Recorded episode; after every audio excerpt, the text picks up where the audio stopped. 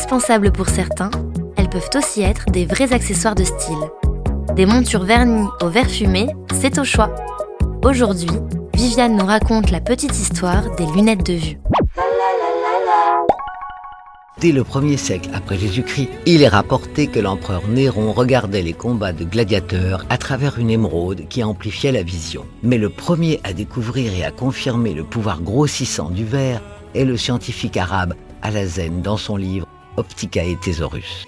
Plus tard, au début du Moyen Âge, Abbas ibn Firnas invente la pierre de lecture qui est utilisée pour son effet grossissant. Peu après, en 1285 à Florence, le physicien Salvino Degli met au point les bésicles clouantes, deux verres ronds enchâssés dans des cercles attachés individuellement à des manchons reliés entre eux à l'aide d'un clou. Elles ne corrigent que la vision de près et sont surtout utilisées par les moines copistes. Au XVe siècle, les verres concaves correcteurs de myopie apparaissent. C'est également là que la demande de bésicles explose grâce à l'invention de l'imprimerie. Elles évoluèrent en remplaçant le clou par un pont au XVIIIe siècle. Les lunettes sont munies d'un ruban noué derrière le crâne et en 1752, un opticien anglais invente et brevette les branches telles que nous les connaissons aujourd'hui. Côté forme, les verres ronds jusque-là deviennent ovales pour plus d'esthétisme.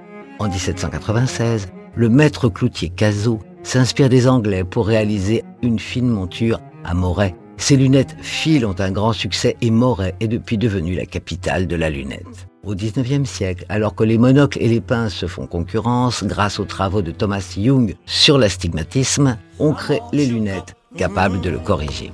Dans les années 50, est créé le premier verre progressif qui corrige la presbytie. Au même moment, le design fait son apparition. Et certains modèles, comme Gandhi, d'Yves Saint Laurent ou les lunettes de John Lennon, deviennent cultes. Les lunettes sont alors accessoires de mode. En 2017, la lunette est devenue un bel objet que certaines marques sont fières de toujours faire de manière artisanale, comme chez Roussy. D'autres préfèrent la détourner en faisant des moutures en pierre ou en cuir, comme le fait Lucas de Stahl et ses lunettes Made in Paris.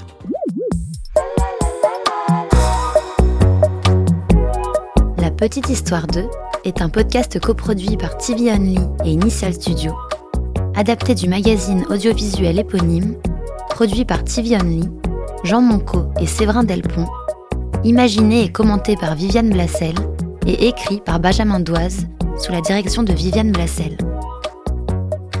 Production éditoriale, Sarah Koskiewicz et Louise Nguyen, assistée de Sidonie Cotier. Montage et musique, Johanna Lalonde. Avec les voix de Viviane Blassel et Louise Nguyen.